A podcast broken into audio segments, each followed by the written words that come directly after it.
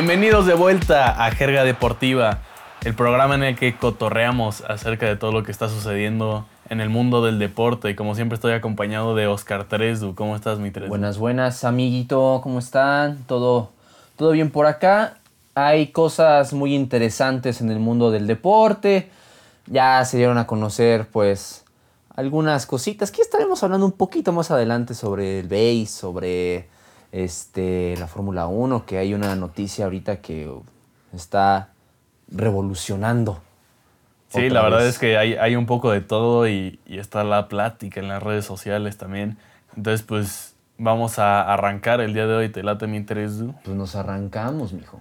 Va, vámonos con las nuevas. Las nuevas, nuevas. Y pues las nuevas de la semana. eh, empezamos con que Patrick Mahomes Pat Mahomes. se convirtió en el jugador mejor pagado de toda la NFL. Eh, firmó, firmó una extensión de contrato por 10 años con los Chiefs y por 500, bu- bueno, pueden llegar a ser 503 millones de dólares por esos 10 años. Esto lo convierte no solo en el, en el jugador de fútbol americano, sino en el deportista con el contrato más lucrativo de toda la historia. El récord previo lo tenía Mike Trout de, de Los Angeles. A ver, ¿qué vas a hacer con 24 años? ¿Qué vas a hacer con 503 millones de dólares? Sí, es una locura de dinero, ¿no? 503. eh, además, contrato por 10 años. O sea, se, se arriesgaron, la verdad, los, los Chiefs en contratarlo por tanto tiempo porque pues puede existir algún tipo de lesión, puede bajar Eh, de eh, nivel, sí, nunca se sabe, ¿no? Pero Digo, pues ellos saben que creo tienen... aún tienen la emoción del Super Bowl. Hay que también No, ser o sea, honestos. Pat Mahomes es muy talentoso. Sí, es un gran saben que tienen un jugador generacional, tienen un talento generacional, es la verdad. Y por eso yo creo que es un buen negocio, porque se están, eh, es arriesgado, pero las ventajas, el upside, por así decirlo, de, de tenerlo ya firmado por 10 años es muy alto. Sí, sí, sí. Es un, es un contrato que, pues, quiere mantener a, eh, eh, a los Chiefs quieren mantener a Pat Mahomes con, pues, en sus filas. Que, pues, también existe esa posibilidad, ¿no? De que algún otro equipo pueda llegar como con un contrato más, más lucrativo. Ya sabes cómo es el negocio dentro del deporte. Con Sí, esto es ya garantiza que Pat Mahomes no solamente se va a quedar en los Chiefs durante los próximos 10 años, sino ya tiene resuelta su vida. Prácticamente sí. A- apenas en los tres años que lleva en la NFL, solo dos como titular, porque recordamos que el primero Ajá. estuvo en la banca, Ajá. Alex Smith era el titular. En sus dos años como titular ya fue MVP de la liga, ya fue MVP del Super Bowl y pues obviamente ganó ese Super Bowl, ¿no? Sí, sí, sí, y, vaya que Super Bowl desde eh, hace dos años ya se veía que, que los Chiefs podían traer algo muy bueno. Ya se consolidó ese, esa, ese buen equipo, ese, ese mariscal de campo que también tenían a, a la, al, al liderazgo y bueno, pues Pat Mahomes estará ganando 503 millones de dólares que pues durante la comida de producción tú andabas ya haciendo tus calculillos de Sí. cuánto gana por minuto y, y Y, que y cuánto... les traigo un dato curioso al respecto. Pat Mahomes en cinco minutos gana lo mismo que Oscar Tresdu en un mes. No manches, eso está la... Bueno, antes de que te metas en problemas, vámonos con la siguiente nueva. ¿Cuál es la siguiente nueva, amigo? También, Eh, ¿qué más tenemos? pues si quieres repasamos rápido los, los resultados del Gran Premio de Austria que, el Gran Premio de Austria. que estuvimos platicando al respecto el, el año pasado. Digo, Ándale, ya nos... el, el podcast pasado. Tan, tan, tan así de... Estuvimos sin, sin Fórmula 1 que ya te fuiste el año pasado. Eh, la semana pasada Ajá. estuvimos platicando al respecto. Y, y, pues Bottas se convierte en el primer ganador de este año. En segundo lugar llegó Charles Leclerc, que como comentamos no está en su mejor momento el, el monoplaza Ferrari, pero Leclerc dio un carrerón y quedó en segundo. Para haber quedado en segundo, explotó el coche y también se vio beneficiado por la sanción de, De de Lewis Hamilton. Hamilton. Sí, que- igual que Lando Norris, que quedó en Ajá. tercero, es, el- es su primer podio de, de toda su carrera, ¿no? Eh, Eh, Tiene 20, 20 años apenas. Ajá, es el primer Entonces podio. el y- británico sí estaba muy feliz por Y, decirlo también para. McLaren fue bastante bueno, ¿eh? O sea, McLaren que ya sabemos dónde está puesto, qué es McLaren históricamente, pero recientemente dónde ha estado colocado eh, la escudería inglesa, pues siendo lo ponemos en un papel muy, muy, muy por debajo de lo que realmente estamos acostumbrados. Entonces, este podio, que también tiene, no tiene mucho lo- el, el último podio de McLaren, que fue con Carlos Sainz. Y Cierto. fue algo similar, fue una sanción que por eso logró este, consolidarse eh, en podio este Carlos Sainz. Y ahora Lando con Norris. Sí, como mencionas, sancionaron a Hamilton, por eso yo acabó en cuarto, aunque llegó en segundo realmente, pero acabó en cuarto por la sanción que le impusieron por el choque previo con Alex Albon. Eh, Checo Pérez quedó sexto, que es un buen Gran resultado. carrera también. Fue un buen resultado, pero pudo haber sido mejor, ¿no? Sí, sí, sí. Eh, con un mejor manejo de estrategia de pit sobre todo, Sí, ¿no? sí. Ahí le, le falló un poco al equipo porque él estaba peleando puestos de podio, ¿no? Estuvo en tercero un rato Desde de la, práctica carrera. 1, ¿dónde lo vimos? Sí, en, en los primeros puestos. En los primeros puestos. Pero en bueno, es, es- es un buen resultado y probablemente siga mejorando mientras avance la, la temporada, ¿no? La verdad es que fue una carrera muy emocionante en general, pero pues también bastante accidentada. Hubo en total nueve abandonos, lo que nos dice que todavía no están al 100 la mayoría de los equipos, ¿no? Entre ellos Raikkonen, George Russell, Grosjean, Albon. Max Verstappen, que era el que yo ponía de que puede dar la sorpresa y, y no acabó. De acuerdo. Ricciardo no acabó, Lance Stroll, Magnussen. O sea, se nota que es, es este. Va iniciando la temporada, es la primera carrera. Ya eh, este fin de semana ya se correrá la segunda en el Exacto. GP de Estiria. Es el mismo circuito que el de Austria, que el Red Bull este, Ring. Ring. Entonces vamos a ver qué va a pasar si Botas se sigue con, con esa ventaja. Es la primera carrera también, no vamos a De empezar a, Sí, sí, sí, es, a- es la a suponer. Pero eso sí, Ferrari se vio muy, muy suertudo. A pesar de que si Hamilton no hubiera conseguido esta. Este. No, no, hubiera, no, no- no le hubiera pegado a Albon y no hubiera tenido la sanción, hubiera conseguido un podio Ferrari. Eso es algo muy bueno para los que. Para lo que se ha visto con Ferrari. De acuerdo. Porque Vettel terminó en décimo. Sí, la Eso verdad es que no se ve bien. Y, y sobre todo con tantos abandonos, pues no es un buen resultado. Exacto. Pero pues siguiendo con noticias de, de la Fórmula 1, tenemos otra, ¿no, mi 3 Sí, sí, sí, y es que hay este nueva, nuevo piloto, o más bien es el retorno de, de un piloto, de un histórico de la Fórmula 1. Fernando Alonso va a regresar con Renault, la escudería que lo vio ser campeón dos veces en el 2005 y en el 2006, va a regresar a la Fórmula 1 para este proyecto que está este, pues desarrollando Renault con, con Esteban Ocon. Se va a venir algo muy bueno porque Renault está con ganas de, de regresar a los, a los mejores puestos. Tienen piloto ya para la siguiente temporada. Lo que estaban diciendo es que esas mejoras en tecnología lo, lo van a empezar a notar hasta 2022, porque 2021, como ya sabemos, va a ser desarrollo por esto de la pandemia. Sí, exacto. Todo, todo se atrasó. Pero Fernando Alonso regresa después de, de ganar las 24 horas de Le Mans De Le Mans y de de- Daytona. las de también, ¿no? Daytona. También estuvo muy, muy cerca de ganar las 500 millas de Indianápolis. Y ya también corrió en el, Dakar. Entonces es un piloto que tiene experiencia en cualquier otra rama. Que ya tiene la experiencia en Fórmula 1 siendo campeón dos veces de, de la máxima categoría. Entonces es una gran noticia tanto para Fernando Alonso como para la Fórmula 1 y para Renault. Sí, de acuerdo, justo. Pero no para Vettel. Es- bueno, sí, no. Que ya hablaremos de es, eso. Es la, la tercera vez que, que Alonso pasa por, por Renault, ¿no? Es su tercera instancia en el equipo, que ya es como una historia de amor, ¿no? Entre el piloto y la escudería francesa, porque ya fue dos veces campeón con este equipo. Pues ahí lo hizo. Y la verdad es que sí, la afición de, de Renault lo, lo ama, Fernando Alonso. Ahí, ahí fue con donde se consolidó el español. Y en otras noticias que ya tenemos, eh, ya les había comentado, ya les había contado que ya hay fecha para tener el Play Bowl de la MLB.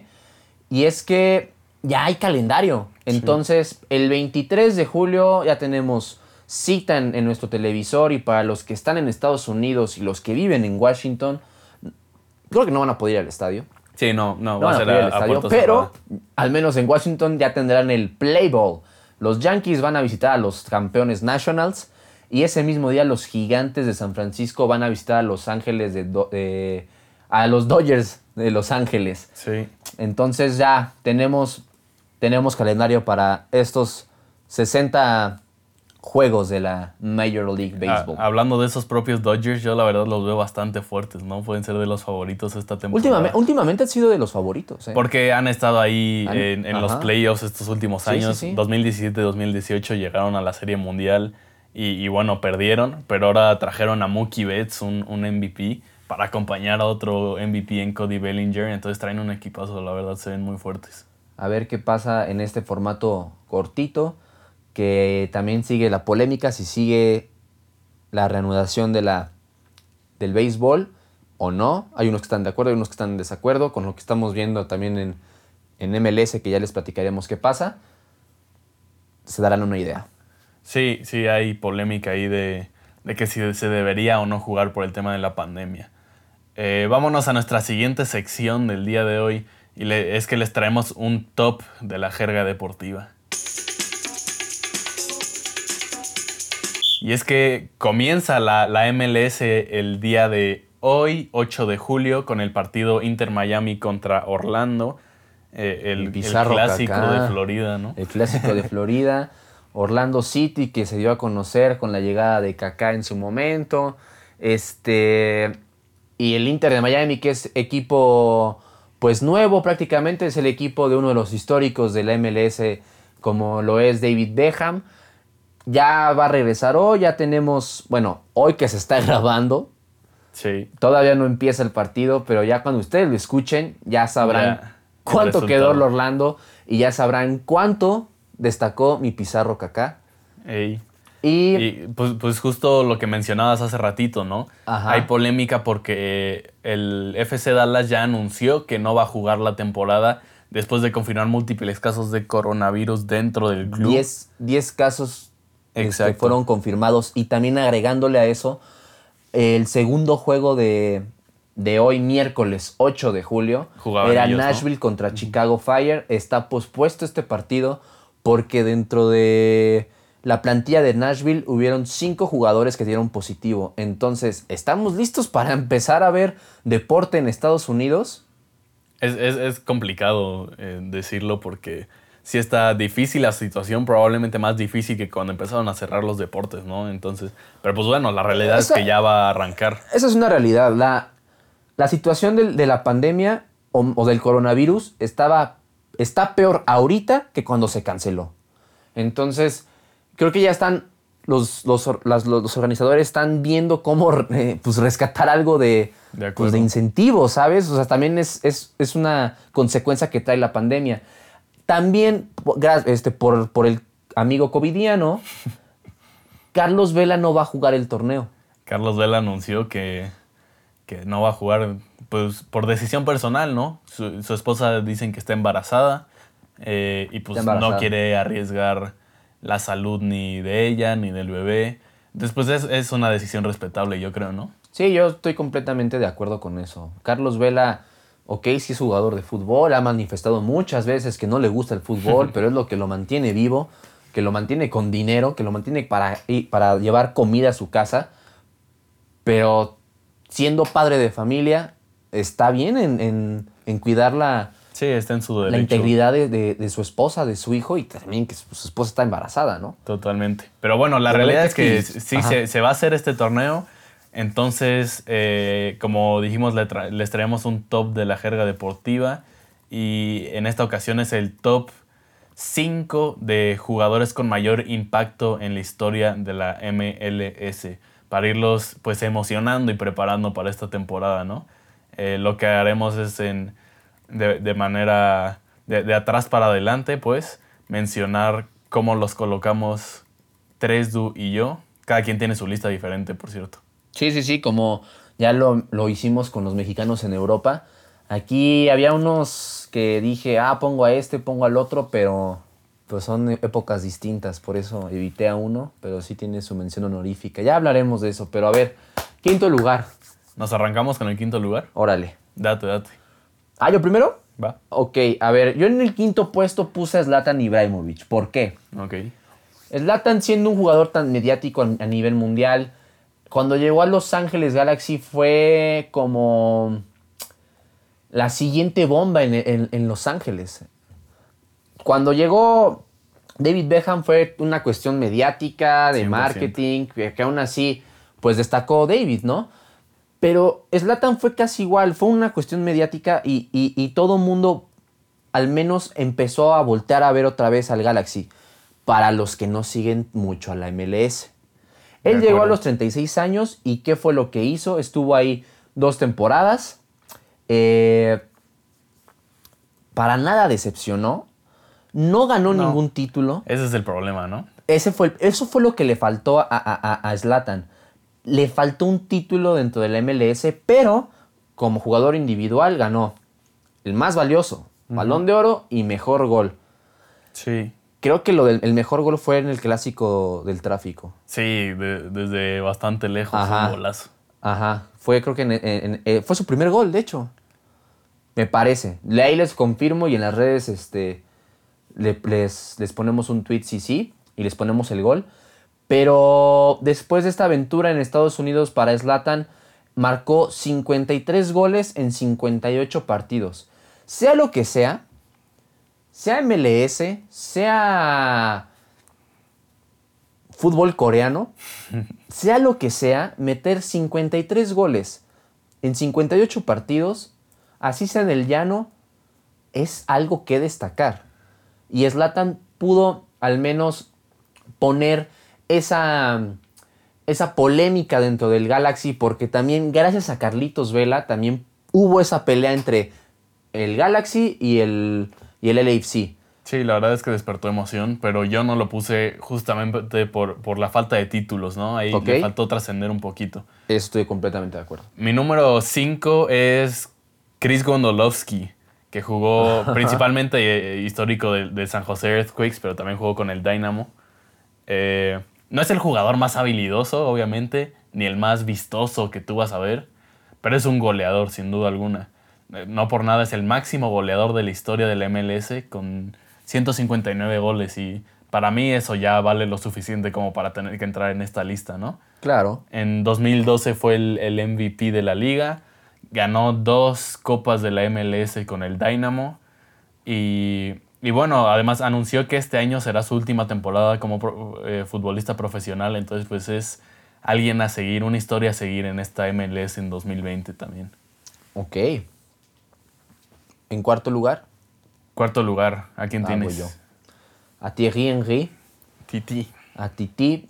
El, ¿Por qué menciono lo de los años? Porque es algo que ten- tenemos que destacar, ¿no? O sea, él llegó también ya para prácticamente retirarse. Llegó a los 32, casi 33. Ah, él anotó 52 goles. Eh, fue una buena, un buen pase dentro de, del, del New York Red Bulls. Y fue campeón dos veces de la conferencia este del- de la liga. Pero que también demostró un compromiso distinto. No solamente fue hacia el club, también dio un aporte social fuera del club Sí. más allá del fútbol. Por eso pongo a Henry en este puesto por todo lo que logró hacer dentro de, de la Major League Baseball, de béisbol, de este Soccer. soccer. y sobre todo con los New York Red Bulls. Que a la par también llegó con Rafa Márquez, ¿eh? Sí, de hecho sí. Sin duda histórico Henry, no solo en el fútbol mundial, pero en específico en la MLS con, con Red Bull. Yo otra vez no lo puse por la falta de títulos. Ahí eso me... me ¿Te lo- lo- limitó? Lo, lo siento ahí, ¿no? No O sé por qué siento que aquí ya sé quién vas, a quién pusiste. Pues no sé si lo sabes. A ver, chance Pues, a ver, no. Eh, Dilo, yo puse a, a un histórico colombiano, Dilo, exactamente. parce. A Carlos el Pibe El Valderrama. pibe. Jugó, para quienes no sepan, en, en Tampa, en el Tampa Bay Mutiny, luego también jugó en el Miami Fusion y en el Colorado Rapids. Entonces estuvo en tres equipos del MLS. Tiene el récord de más asistencias en una temporada de la MLS, con 26 asistencias. Lo consiguió en la temporada 2000, cuando jugaba en Tampa. También fue eh, MVP de la liga en 1996. Y, y bueno, causó sensación en la, MS en la MLS cuando estuvo. Por ser un jugador de renombre, obviamente, ya tenía su... Es el que tiene más asistencias en la historia, ¿no? No solamente. No, no, en- so- solo en una temporada. Solo en una temporada. Sí, ok, sí, sí, sí. Esa Eh, era mi duda. Sí, no, en una temporada nada más. Y, y, pues pudo demostrar en la cancha que tiene esa calidad que ya todos le conocemos porque es un No, histórico, ¿no? el pibe es histórico del fútbol mundial. Sí, sin duda. Eh, además, pues llamaba mucho la atención en, en la liga y, y consiguió muchos fanáticos también por su cabellera, ¿no? Por su estilo que llamaba mucho la atención. Entonces, pues fue todo un fenómeno en la MLS. Sí, sí, sí, fue un- totalmente una revolución lo que, lo que hizo con este, el pibe Valderrama al llegar a la, a la MLS. En el tercer puesto, ¿A quién traes? yo en el tercer puesto puse a Sebastián Jovinko. Yo también. Ahí ya, ya coincidimos. Coincidimos en uno. Bueno, yo puse a, a Jovinko aquí por. Por cómo. Hay que destacar también que él no llegó a los 30 como Exacto. la mayoría de mi lista y de tu lista, ¿no? Él llegó procedente de la Juventus en el 2015 con 28 años, una buena edad como para seguir en, el- en el- en el- en la élite del fútbol. Eh, jugó 142 partidos, eh, consiguió 83 goles y 64 asistencias. Era... Yo me acuerdo mucho de esa final de, de la Conca Champions del 2018 contra las Chivas. Era nefasto. Es tan bueno, el- eh, eh, eh, era, era O muy sea, nefasto bueno. para ti porque le ibas a las chivas. Claro, obviamente, nefasto para mí, yo la sufrí muchísimo porque Jovinko y Altidor se dedicaron a, a hacerle la vida imposible a, a las Chivas en esa final. Pero a lo que voy sin desviarme, Jovinko por todo lo que consiguió, siendo MVP de la, de, también de la, de la liga, en 2015. en el, exacto, en el 2015, lo pongo en esta posición porque, vaya, o sea, también fue campeón con, con el, con el Toronto. Aquí sí pongo y pongo mucho eh, em- énfasis en, en su campeonato. Pues sí lo merece. Sí, yo estoy de acuerdo. Eh, yo también lo puse ahí porque, como mencionas, llegó como una figura internacional que todavía era joven, ¿no? Eh, Joven dentro de lo que cabe, tenía 28 años, ¿no? Como muchos que, que como se dice por ahí, llegan a retirarse a la MLS. ¿no? Exactamente. Entonces fue, fue una figura eh, joven en la MLS que llegó desde la Juve y, y llegó a un equipo que no había tenido ningún éxito en su historia y en solo cuatro temporadas los llevó a dos finales de la MLS, ganando una de esas para proclamarse campeones y una final de la Conca Champions, como dices. También tres en la que- campeonatos canadienses. Sí, en la que, bueno, en esta Conca Champions que mencionamos, dejaron fuera a Tigres y al América, ¿no? También es, importante recalcar. Sí, y pues perdió en la final contra Chivas únicamente en penales, entonces estuvieron a nada de ser campeones también. Sí, Jovinko fue un- un- una pieza muy, muy fundamental para este Toronto, que sin duda fue un gran, gran equipo, muy poderoso en la ofensiva. Con Jovinko y. Altidor eran un dolor de cabeza, pero fuerte. Y- Y, no solamente lo digo por las chivas, o sea, lo hizo en la MLS. Sí, sin duda. Y un dato curioso es que justamente es el máximo anotador de tiros libres en la historia de la liga. Ok, gran Entonces ahí dato. hay un dato. Gran dato. Vámonos con el número dos. El número dos para mí es David Villa. Mira. Eh, él, él consiguió ser el jugador más valioso para su equipo en tres de los cuatro años que estuvo con, los, con el New York City. Le faltó tal vez ese campeonato, pero no, pero no perdió nunca ese olfato de gol. Y, y lo que hacía año, el año previo antes de llegar al, al, al New York City con el Atlético, se veían igual. Además, también tengo que destacar que este David Villa pues empezó a verse un poco más porque a la par también llegó Lampard y Pirlo. Pues, eran parte fundamental para ver quién le da los balones. Pero se notaba que todavía tenía el nivel. Y, y consiguió 77 goles, una buena suma de, de tantos para el tiempo que estuvo. Y nada más le faltó ese campeonato. Sí, de- estoy de acuerdo con que era un tremendo goleador y que llegó en gran forma a la MLS. Otra vez la, la edad nunca le pesó y, y dominó por completo la liga cuando llegó. Otra vez no lo puse yo por esa falta de campeonato. Eh, pero estoy de acuerdo que, es, que, que se volvió histórico para un, un club con, que, que- que es joven, ¿no? Como el New York City. Eh, yo en segundo lugar puse a, a otro David, pero a David Beckham. Uh. Yo, yo lo puse porque para mí su fichaje marcó un antes y después en la MLS. Fue, fue el comienzo de una nueva época, porque llegó como esa gran superestrella internacional, ¿no? Y, y logró que todo el mundo volteara a ver la MLS. Para mí es, es un momento histórico, no solo del MLS, sino del fútbol en general en Estados Unidos. Eh, se proclamó dos veces campeón de la MLS y pues ahora es nada más y nada menos que dueño de un equipo, ¿no? Del Inter Miami. Inter de Miami. Entonces, para mí el impacto de Beckham, además de que estuvo en la cancha, también estuvo fuera de ella. El, el crecimiento mediático y económico de la, que tuvo la MLS gracias a él, pues ha sido como ningún otro. Por eso yo creo que, que si hablamos de impacto en la historia de la MLS, David Beckham tiene que estar ahí sin duda alguna. Ok, pues ya me dejaste pensando. ¿Quién- ¿A quién, a quién pusiste en el 1? ¿Tú a quién pusiste en el uno? Vas tú primero. Porque tú pusiste a Beckham. Si yo puse a David Beckham en el primero, o sea, por las mismas razones que tú dijiste, lo puse en el 1. Porque hay un antes y un después de la, de la MLS cuando con David Beckham. Llegó y todo el mundo empezó a voltearlo. Porque David Beckham llegó a raíz de, después de, de estar en el Real Madrid. Ok, llegó, estuvo un tiempo, después se fue de prestado con el Milan, El y regresó y después se fue otra vez con, con el París. Fue todo un rollo. Pero aquí la cosa es lo que generó David Beckham, como lo decía al principio con Slatan, esa cuestión mediática. Lo que el MLS, o más bien lo que el Galaxy quiso conseguir con este fichaje es que todo el mundo volteara a ver a la MLS. Y es lo que uno de los principales objetivos de que por qué contratar a jugadores de tan mediáticos, aunque ya estén de avanzada edad, ya prácticamente para retirarse, es para voltear a ver la MLS. para acuerdo. que se den cuenta que en, la ML en- en Estados Unidos se está generando un fútbol bastante bueno.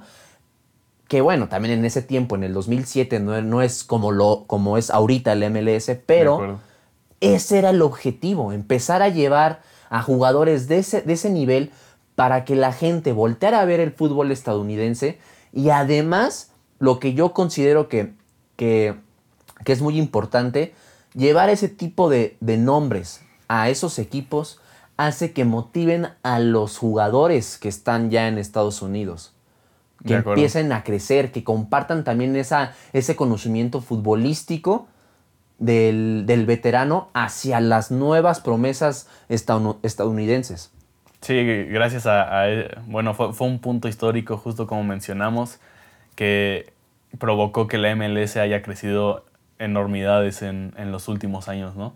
Pero sí te faltó alguien en tu lista, para mí el más grande en la historia de la MLS. ¿Vas a poner al Brody? Nah, sí, Jorge Campos. No, no, no. no.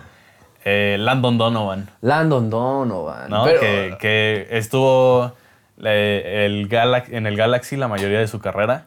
Sí. También estuvo en Europa, ¿no? En el Everton, en, en el Leverkusen. Eh, pero para mí es histórico porque es el jugador más ganador de la historia de la MLS. Claro. Tiene seis copas, entonces es el que más trofeos tiene. Eh, es el jugador también con más asistencias de la historia. Tú que mencionabas hace rato, no sí, es el sí, Pío. Valderrama, es Landon Donovan. Y el segundo con más goles, nada más atrás de, de Chris Gondolowski, que también ya lo mencionamos. Para mí es probablemente el mejor jugador de la historia de Estados Unidos. No solo de la liga, sino también como selección. Completamente ¿no? de acuerdo. Es el jugador. es el máximo goleador de su selección, histórico. Ajá. Entonces, para mí el impacto que tiene Landon Donovan en la, en la MLS es como ningún otro, eh, tanto mediáticamente, económicamente, pero también como, como jugador, ¿no? De, eh, la, la parte deportiva de, de Donovan marca esa diferencia con todos los demás en esta lista, me parece. Sí, eso sí, es, fue, fue, no por decir tal vez pionero, no lo es, o sea, no, no, no lo, no es en toda la extensión de la palabra, pero sí Landon Donovan marcó una época, un antes y un después, no solamente pues en la MLS, sino en el fútbol norte- norteamericano como tal. Jugador del Y Fútbol Club León. Jugador del Fútbol Club León, que... Sí, ¿Cuántos no, ahí, partidos ahí- jugó? ahí no pasó. No pasó nada. Nada, no. Pero en la MLS para mí Pero sin duda fue un jugador que le dio muchos dolores de, de cabeza a la selección mexicana en esos Sin duda. clásicos norteamericanos y que dentro de eh, a nivel de equipo fue fundamental en donde, en donde estuvo. De acuerdo. Pues ese fue el, el top de la jerga esta semana. Eh, vámonos. Pero ahora te pregunto, A ver. ¿quién es el próximo ídolo del MLS? Ah. Eh, pues Vela va para allá, ¿no? Yo creo. Creo O que sea, Vela ya está allá. No, no, no va a jugar esta temporada, pero sí, o sea, podría entrar en esta lista sin duda alguna en, en poco tiempo, ¿no? Por eso yo, yo pensaría en él. También por ahí está Joseph Martínez, ¿no? Eh, con el Atlanta United que ha marcado una cantidad enorme de goles. Pienso en ellos dos. Ok, ok, estoy, estoy de acuerdo. Yo me voy con Vela completamente. MVP del torneo. Bota de oro en la temporada 2019. Y marcó récord de goles, ¿no? Máximo anotador en un torneo en la historia del MLS con, 30 y- con 34 tantos. Récord de goles y asistencias. Y además, el LAFC, equipo con más puntos en una temporada. 72 unidades. O sea, podemos decir al menos que ya es el mejor jugador de la historia del LAFC, ¿no? Pues porque el equipo es nuevo, eso Sí, sí, ya o sea, sé. eso, eso sí eso. es completamente de acuerdo. Por eso. Pero creo que Carlos Vela es el próximo eh, jugador que va a ser importante, no solamente para el LAFC, sino para el MLS. Sí, como marca tal cual. Lo que ha generado. Ajá. De acuerdo. Eh, pues te late si contestamos unas preguntas en la jerga respondona. La jerga respondona. Y pues nuestra primera pregunta de hoy es de Imanol Delgado, que lleva Oye, ese asistencia ya perfecta. nos, ya nos trae bien checadito, ¿eh? Asistencia perfecta de Imanol. Imanol. Eh, dice, ¿cómo funciona el nuevo formato de playoffs de la NFL y cuándo entra en función? Eh, buena pregunta. E- Este nuevo formato ya entra en función este año, este, esta temporada 2020. Y lo que cambia es que van a calificar 14 equipos en lugar de 12 como hacían las temporadas pasadas. Es decir, un equipo más por conferencia se va a calificar. En total se califican 7 por conferencia, eh, que están compuestos por los campeones de cada una de las cuatro divisiones, además de tres equipos, lo- los siguientes tres equipos con mejor récord, ¿no? Eh, entonces, el mejor de cada conferencia, solo uno va a descansar la semana de Wild Cards, la primera semana de playoffs. Eh, los seis restantes juegan un partido entre ellos, es decir, el segundo lugar con el séptimo, el tercero con el sexto, el cuarto con el quinto, y pues así quedan tres ganadores que avanzan a la siguiente ronda para acompañar en la ronda divisional al, al campeón de conferencia, ¿no? Y, y pues ya e- esa función, como, como decimos, entra este año a la NFL y pues le va a dar oportunidad a un equipo más por conferencia de entrar a, de entrar a los playoffs. Más competencia, así como la liguilla de dos equipos. Exacto. bueno, sí. Pero sí, nuevo- nuevo- nuevo- nuevos cambios tanto en la NFL como en otros deportes. Y, y vaya, eso, eso es información muy importante. Sí, buena pregunta porque también no- nos deja eh, informar un poco en ese ámbito. Que empieza la temporada en septiembre, ¿no? Sí. Ahí sí no hay, Pues can- este- cancelaron ya dos partidos de pretemporada. Se dice que los jugadores quieren cancelar por completo la, La la pretemporada. pretemporada por este tema del COVID, a ver qué sucede. Pero sí, la, la- la temporada regular empieza ya en septiembre. Ok. La segunda pregunta, que también ya es un radio escucha. Este. Podcast fiel. escucha, más bien. Podcast escucha. Fiel. Hugo Concha Cantú. La MLS. ¿Se puede considerar como una liga de retiro para otros países? Pues lo que estábamos platicando hace rato. Eh, a raíz de cómo llegó David Beckham a- en el 2007 a Los Ángeles Galaxy. eh, empezaron a llegar demás figuras. Podemos mencionar pues lo, de, lo del pibe, el Brody, Hugo Sánchez, que también tuvo ahí su paso. Sí, han habido varios Pirlo, y así me, voy puedo, me puedo extender. Pero no, sol- no, no veamos la MLS como una liga de retiro. Vemos a la MLS como una liga de desarrollo. Está creciendo demasiado la MLS. En los últimos años le ha peleado muchísimo a los equipos mexicanos y creo que el mexicano tiene más orgullo por decir que nuestro fútbol sigue siendo mejor que, que el de Estados Unidos, pero hay que aceptarlo. Hay que ser este, objetivos en el asunto del fútbol tanto aquí en México también se están haciendo cosas muy mal, pero en Estados Unidos están haciendo cosas muy bien. De infraestructura empecemos a ver cómo son los estadios que, ok, unos se, repiten, como en el caso del Yankee Stadium o el de Seattle, eh, el de Seattle que lo comparte con Seahawks. Y así varios este, estadios se comparten con equipos de, de NFL o de MLB pero están creciendo. Entras a ver toda su plataforma digital, está creciendo. También eso tiene que ver. ¿Qué me dirán? ¿Qué tiene que ver con el fútbol con esto? Tiene mucho que ver. demasiado. Por algo también tienen el capital para traer ese tipo de jugadores, como David Beckham, como Zlatan, como Pirlo, como David Villa, lo traen por algo y es por eso, es para que todos voltemos a ver la, la MLS, pero también para que esa veteranía, como ya mencioné, empiece a impactar en los jóvenes que están jugando en, Estados Unidos. Entonces, yo no considero que sea una liga de retiro, considero que es una liga de desarrollo que le falta todavía ese paso para poderse consolidar como una, una liga que tengamos que ahora sí temerle, al menos aquí en México, y lo hemos visto. Ya ha pasado que hay equipos mexicanos que quedan fuera con equipos de Estados Unidos. Sí, estoy de acuerdo. No, es solo el hecho que tengan dinero, que claro que tienen dinero, sino que lo saben invertir bien. Han traído a jugadores importantes para hacer crecer la marca, pero no solo eso, han ayudado mucho al desarrollo de, jóvenes, que muchos de ellos ya están en Europa, ¿no? Podemos ver el caso de, de, Pulisic, de Gio Reina con el Dortmund. Están en equipos importantes. En Alemania hay varios. Exacto. Y ahora vemos a los mexicanos dónde están. Sí, exacto. O sea, digo, en la banca del Betis. En la banca del Nápoles. pues bueno, vámonos con la siguiente pregunta. Eh, Andrea Flores dice, ¿qué pasará con Fetel después de que se confirmara la llegada de Alonso a Renault?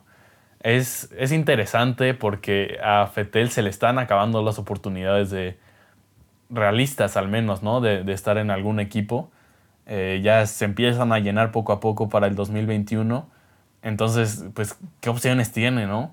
Eh, Mercedes podría ser para formar un super equipo con Hamilton, pero yo no dudo lo veo mucho. Posible. Ajá, yo lo veo muy difícil que, el equipo alemán arriesgue su, estabilidad, ¿no? Con, que ya tienen con la dupla Hamilton-Bottas por una posible lucha de egos, ¿no? Sería complicado eso. Eh, ¿Qué otra opción podría haber? Regreso a Red Bull se ve poco probable también porque pues apenas llegó Alex Albon. Sí, si, le va bien sobre todo a Albon esta temporada, eh, no hay forma de que regrese porque va a ocupar ese lugar. Y en general Red Bull es más la filosofía de, jugársela con jóvenes, ¿no? Ahora, si nos ponemos en un, en un panorama, imaginemos este, este caso, ¿no? Ahorita no me acuerdo cuánto le queda de contrato a, a Verstappen, honestamente. Pero imagínate, Verstappen quiere avanzar, se lo lleva Mercedes. Ahí hay un asiento, ¿por qué no podría llegar Betel? No va a pasar. Es complicado. No, no va a pasar, eh, pero. Eh, ya es mucho a ver si, ¿no? exacto, es mucho. Es mucho paraíso. Ajá. Eh, Racing Point también podría tener un, lugar, pero eso significaría que no le renueven contrato a Stroll, que pues es el hijo del dueño, ¿no? Entonces también se ve complicado ahí, solo si le va realmente mal esta temporada. Eh, Alfa Tauri también prefiere desarrollar jóvenes, ¿no? Es como la cantera de Red Bull. esa es la finalidad de Alfa Tauri. Sí, y entonces pues eso lo deja con Haas, Alfa Romeo y Williams, básicamente, ¿no? Que ninguno de ellos es un equipo muy competitivo, al menos no esta temporada, ¿no? Entonces si lo ponemos en alguna escudería, puede ser que queden en Williams por la historia que tiene Williams. Ahorita está mal, está mal. porque la peor escudería ahorita. Exacto, porque ni, ni económicamente tienen para poder traer a alguien como Vettel. De acuerdo. Entonces se ve complicado solo en alguno de esos equipos de, que, no son tan competitivos o de plano considerar eh, un año sabático o el retiro, ¿no? Esas son realmente las opciones. Se escucha feo, pero no, no hay buenas opciones para Fetel para el siguiente año, la verdad. Pues veremos cuál será la, la, la última este, posibilidad para Sebastian Vettel, que sí se está viendo negras. De seguro tal vez se, se tendrá que retirar por un rato Sí. de la Fórmula 1. De acuerdo. A ver qué sucede. Eh, pues eso es todo por nuestro programa de hoy, mi 3Du. Gracias por acompañarme una vez más. Gracias por invitarme, porque es tu programa. No, es de los es dos, de los dos. Aquí también con Patricio Tamés, En los controles. Pat Tamés, que Eh. hizo su debut en Spotify. Sí, vayan a escucharlo como artista en, Pat- en Spotify, en Spotify a Patames o en Pat Apple. Music. Y pues síganos en, en redes sociales también, en Twitter, estamos como arroba la de por jerga, ahí para que también nos manden preguntas para la, la jerga respondona y, y para estar en contacto. Y también en nuestras redes personales, eh, arroba Oscar 3Du. Yo soy arroba eugenio-ta. Ahí nos pueden, el TA, ahí nos pueden mandar cualquier mensaje, cualquier pregunta y pues ya saben. Gracias por acompañarnos y ojalá nos puedan escuchar la siguiente semana aquí en la jerga deportiva. Adiosito.